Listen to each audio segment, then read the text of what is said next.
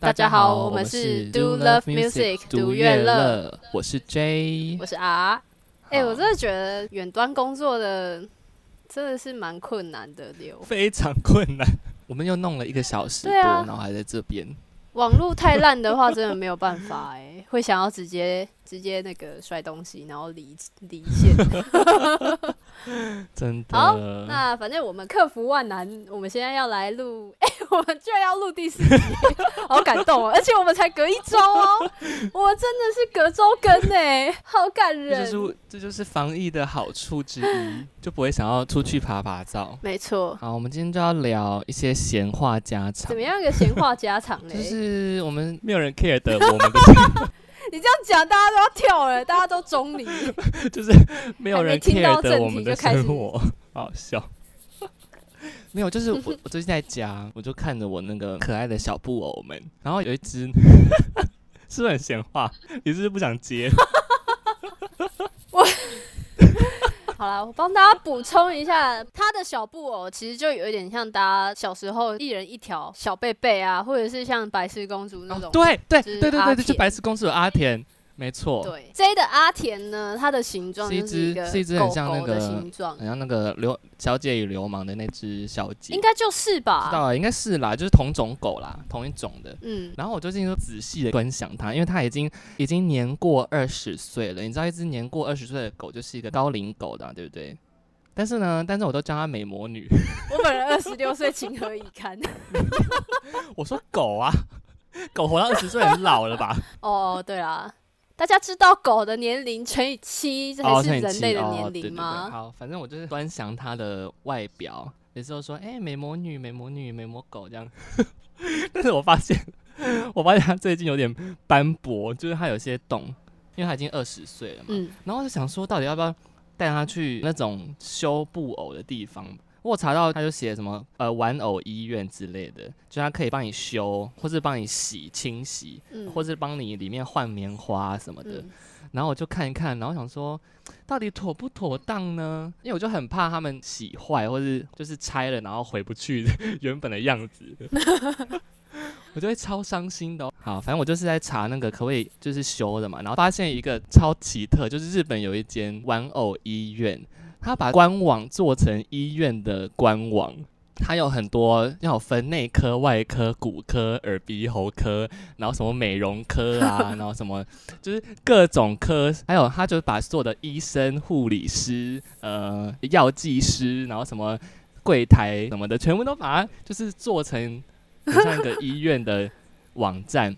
然后，但是他每个每一个医生或护理师，他的照片都是布偶照片，好酷哦！根本就是喜欢布偶的天堂哎，因为看得出来他们对布偶很用心。因为你知道吗？他有个服务是写陪伴服务，就是 如果你怕你的布偶去那边住院会孤单，你可以再抓另外一只，就是他认识的布偶陪他一起住院。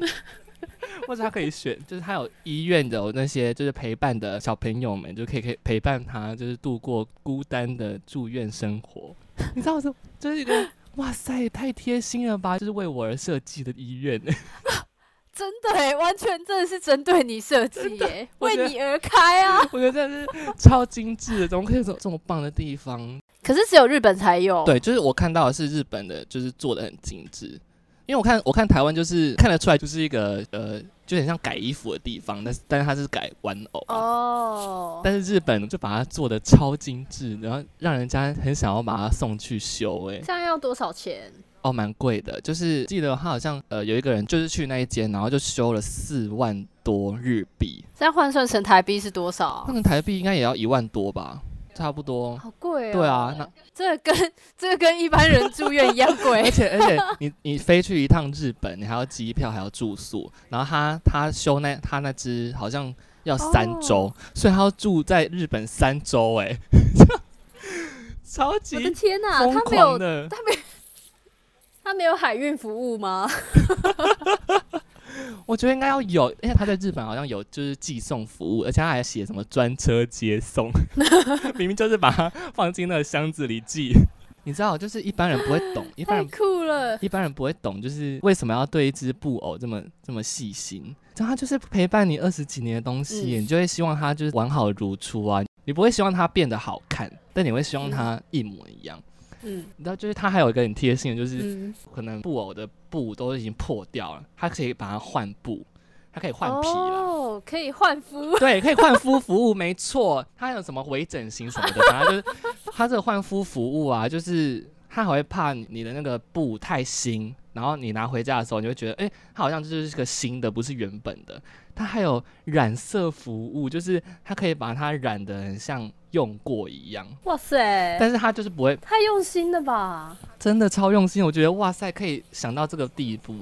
然后它还有就是说，它有些玩偶都有一些眼神啊、表情，对不对？嗯然后有时候要换脸，很容易就是那个神情就会变，嗯，就他就会跟你讨论说，你需要换五官吗？还是说五官都不换，只换其他的地方？我觉得超厉害好的，好厉害，超贴心了，就真的，是我刚刚才在想说，到底有没有整形整形服务，结果还真的有。真的有，而且他还有那个有些有些布偶可能有头发嘛，他可以帮你换发型。哇，我觉得好心动哦，好想好想送他去哦，那你有打算要去修修他的那个布吗？因为他现在都是小小小洞，就是它没有到破掉，但是它就是有一些，就像衣服一样穿久会有些数的地方，就是那种感觉，就是它没有到破洞。那、我想说，就还在考虑啦。哦，不好意思，因为我本人没有收集玩偶，所以这部分呢，我只能只能说我实在非常的惊叹，大开眼界。我那时候看白痴公主的影片啊，她她最后不是哭吗？对啊，然后我就想说，我懂。就是你就是要有一个这样的东西，然后他翻新了之后，你就会你就会感动到不行，我那时候看完，我就想说，好疯哦。没礼貌。不是你，你懂吗？那它是一种，它是家庭的一份子。我之前还有看过另外另外一个影片，是有一个男生他的小贝贝，他是绝对不准任何人去碰他也，绝对不准任何人去拿去洗。然后有一天他哥哥恶整他，他就把贝贝拿去洗，然后他回来看到那个贝贝被拿去洗，他就爆爆炸，说谁动我的贝贝？然后我就觉得刚好疯狂。拍摄者他还把那个洗好的水拿来写毛笔字。不行哎、好坏哦！他这样毁了他一生的那个精华哎、我跟你讲，真的，听起来有点可怕。我在看那些就是修理玩偶的文章，然后就说有些人的玩偶就是世袭的，可能是亲人，然后又送给 送给小孩子之类的，有族你就把它谱吗当？成一个很有纪念价值的物品。哦，就是你要让这种东西生生不息的时候，你就需要，你就需要修复师帮他修复。但是呢，我们我们生命中有很多东西是无法修复哎、的。所以你到底啊要接歌了啦，不要吵。你要接歌了吗？对，我要接歌啦。你还要讲什么？？大家听了这么多故事，肯定没想到你后面还可以接歌。我跟你讲，一个布偶也是有它的生和死，但是我们可以用我们人类的巧手，将它生生不息的存留在这世界上。我们要，我们今天要播放的歌就是夜影的《生命》。会不会？有够硬，好啦，不是啊，因为最近夜影不是发新歌吗？哦，真的哦。呃，前几天发了一首新歌，就是爱着如此奇怪的你。嗯，好，我本来要放这首歌，因为也蛮符合的嘛。反正反正奇怪的人就是会喜欢这种玩偶东西，但是我我想想想说，呃，不然我来我来发一首，就是我开始喜欢他的第一首歌，就是他二零一九年《生灭》专辑里面的《生灭》这首歌。我觉得他就是一个很仙的人呢、嗯，呃我第一次看到他的时候，他也是整个人散发的就是一股仙女味。他很喜欢哈，就是他在背景里面有放那种很像草原的，但是不是那种蒙古草原，也不是沙漠荒原，就是那种有天使或仙女的那种 壮阔的草原。那我们就来听听看吧。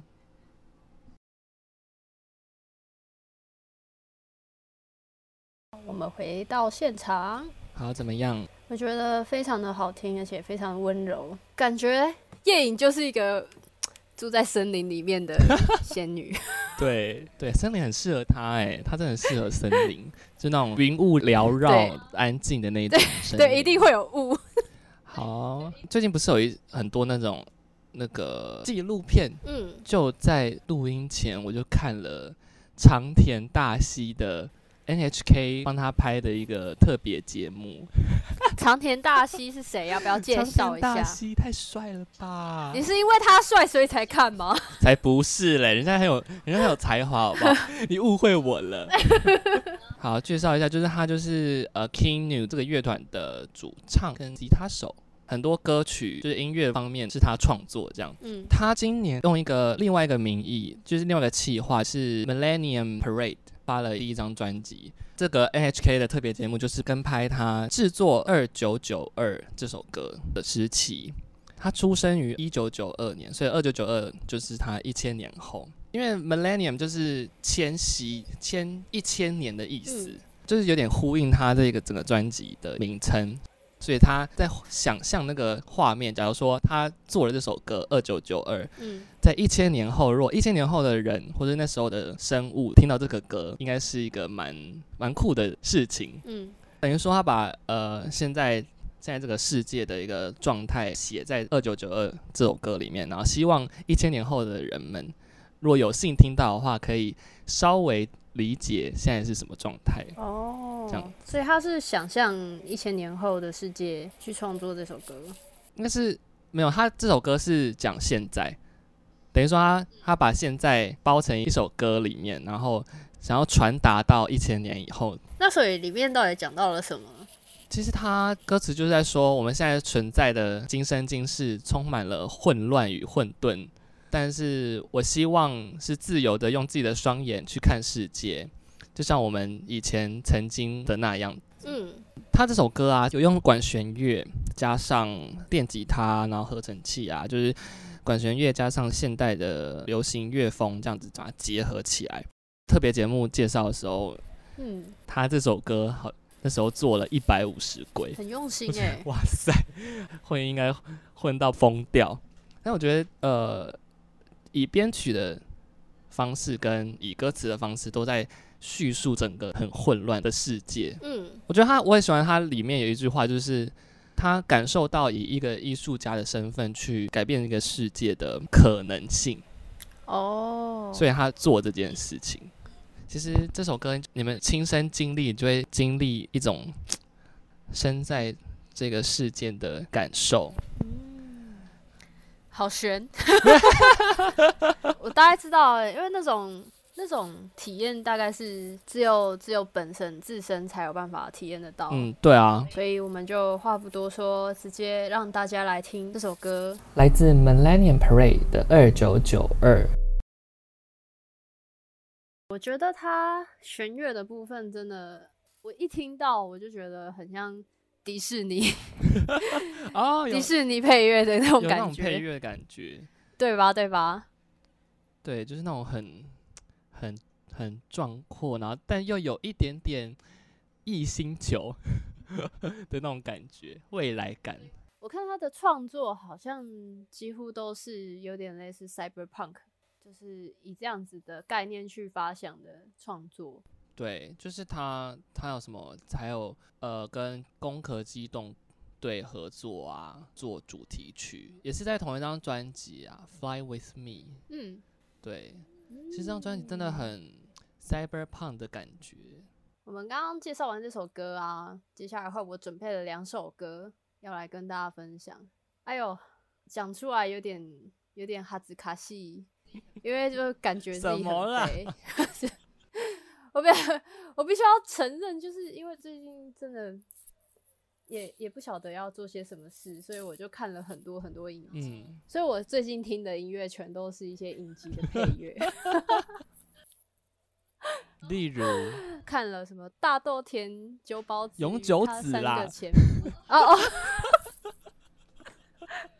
我从来没有讲对过他的名称，因为太长了，太长了，不把名称取得。够长，他就不罢休。还好吧？因为我下一部看的影集也是超级他妈名字长，就是什么打扮的恋爱是有理由的。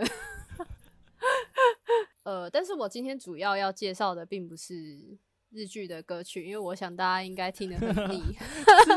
知道，知道，好好听哦！哎、啊，你你不要播哦。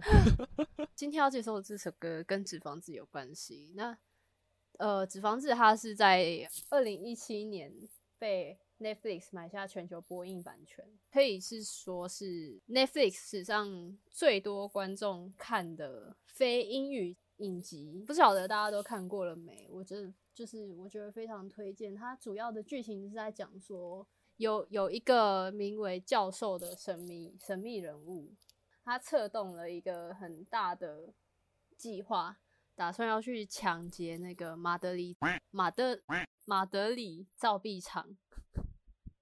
于是乎，他就召集了很多很多的不同身份背景、不同国籍的人，然后一起参与这一场抢劫。观众看的时候，一开始会先从抢劫犯他们各个人的背景去看故事。这几个人因为自己的人生背景有不同的选择，比如说其中有一个叫奈洛比，他的人生背景就是他生了一个小孩，因为生活环境的关系，他必须要求生，所以他接触到一些不太好的事情，有一些是犯法的。在某一个意外造成了他跟他的儿子分离，然后接接下来他就再也没有见过他儿子，所以他进去抢劫的原因之一就是为了要拿到这些钱，希望可以有第二次机会给他儿子更好的生活。教授还帮他们就是拟定了一些守则，然后其中有一条守则是千万不可以杀人，所以他们在在抢劫的过程中，你就可以看到那些人质，甚至会因为自己的人性，比如说下药啊、逞私欲啊、侵犯别人啊，那些抢劫犯他们从头到尾都没有想要杀人的意思，可是人质为了要求生，却无所不用其极的想要干掉这些抢劫犯的一些情节。里面有一首贯穿整剧的配乐，叫做《Bella Ciao》。它其实不是一首新歌，它是意大利斯洛维尼亚族的民歌。Bella Ciao 是什么意思？Bella 就是美女，然后 Ciao 所谓的再见的意思。这些人因为面临的各种困境，然后面临的警方利用各种策略想要攻坚造币厂，在那途中呢，他们就是会唱这首《贝拉乔》，有有开心的时候，也有难过的时候。但是第四季的片尾曲唱出来的《贝拉乔》，它又非常的与众不同，它是由第四季的其中一个新角色所演唱，她是一个女警察。然后她是担任十五年的一个很厉害、很资深的谈判专家，担任了第三四季，就是打击让这一群抢劫犯节节败退的关键人物。这女警官呢叫艾莉西亚，你如果在影片里面看到她的话，她就是一个从头到尾都表现非常从容。第四季片尾曲算是一个彩蛋吧，第一次有一个。警方的人来唱这一首《贝拉乔》，他的那个情境跟《贝拉乔》原曲差非常的多，大家听了之后你会觉得，哎、有一点诡异。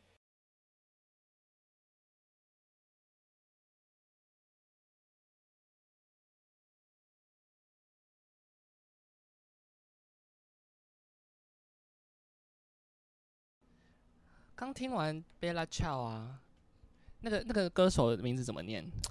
那吉那句话尼姆里。那那那句话那句话。那句话。好难，好难念哦。我不知道哎、欸，我念起来好像日文。我刚我刚听啊，我觉得很好听哎、欸，很喜欢那种这种诡谲的感觉，就是很简单的诡谲的感觉。嗯、对。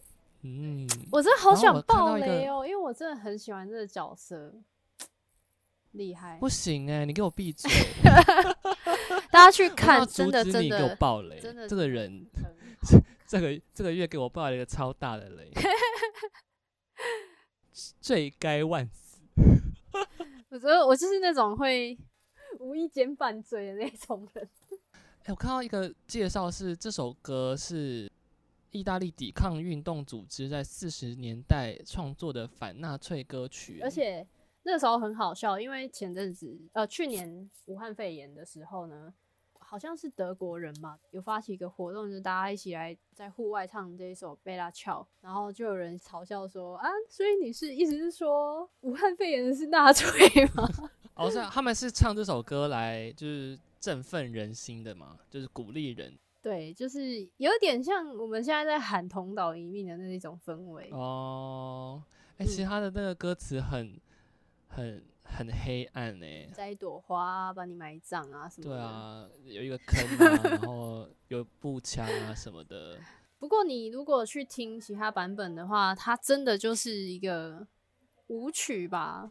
是哦，我不知道为什么我查到的很几乎大家都是以一种比较欢乐的大合唱的那一种氛围来诠释这首歌。可是你刚刚听到那首歌，它是就是非常的诡谲，而且我很喜欢它的呈现方式，就是你可以很原汁原味的听到 Najwa Nimuri 他本人的声音。而且很好笑的是，我那时候去，因为我觉得他的声音真的太好听了。后来我就去查这个人的 YouTube 影片，偶然间就看到那个当时他们纸房子还拍了一个宣传，就是饰演艾丽西亚，就是艾丽西亚的这个女演员，她自己在房间里面，然后录 ASMR，然后你就看到她就是拿着手枪啊，然后在那边咔嚓，然后 非常有趣的一个行销手法。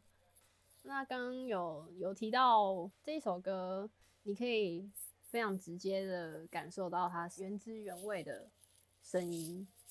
然后这一件事情让我想到，有一个歌手呢，在二零一七年的时候创作了一张专辑，我觉得他的录音方式也非常可以展现他原汁原味的声音，就是柯敏勋。柯敏勋，嗯，我那时候认识他是在二零一七年，他发的一张专辑叫呃不能发出声音。那这张专辑特别的点呢，就是他会挑选在一些不同的场域和乐队们就是同步录音。那你在录音的过程中，就可以听到旁边的一些环境音。那刚刚那首歌让我联想到的是在《不能发出声音》这张专辑里面的《光害》，它是《红衣小女孩二》的片尾曲，同样也是非常有点诡谲。它是在嘉义旧酒厂仓库里面现场录音来的。你仔细去听，你可以听得到整个鼓的环境音的感觉。就他在那个场地会有特殊的回音啊，或者特殊，嗯就他那个声音会有嗯特殊的环绕。没错，我们直接来听一下这首《光害》。我记得那时候他还入围最佳录音专辑，因为他不是说他这整张专辑都是同步录音的吗，我觉得这这件事很厉害，因为现在很多都是分轨录，分轨录的话，你就可以无限 take，你就一直弹弹错就直接重来嘛。但是他们如果同步录音的话，就是整整个乐团都要一起做好这件事，我就觉得很厉害。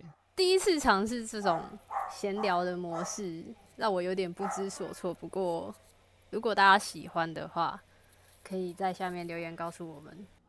其实我们做这是希望分享一些我们自己很喜欢的歌，对，因为喜欢打喜欢，不喜欢就闭嘴。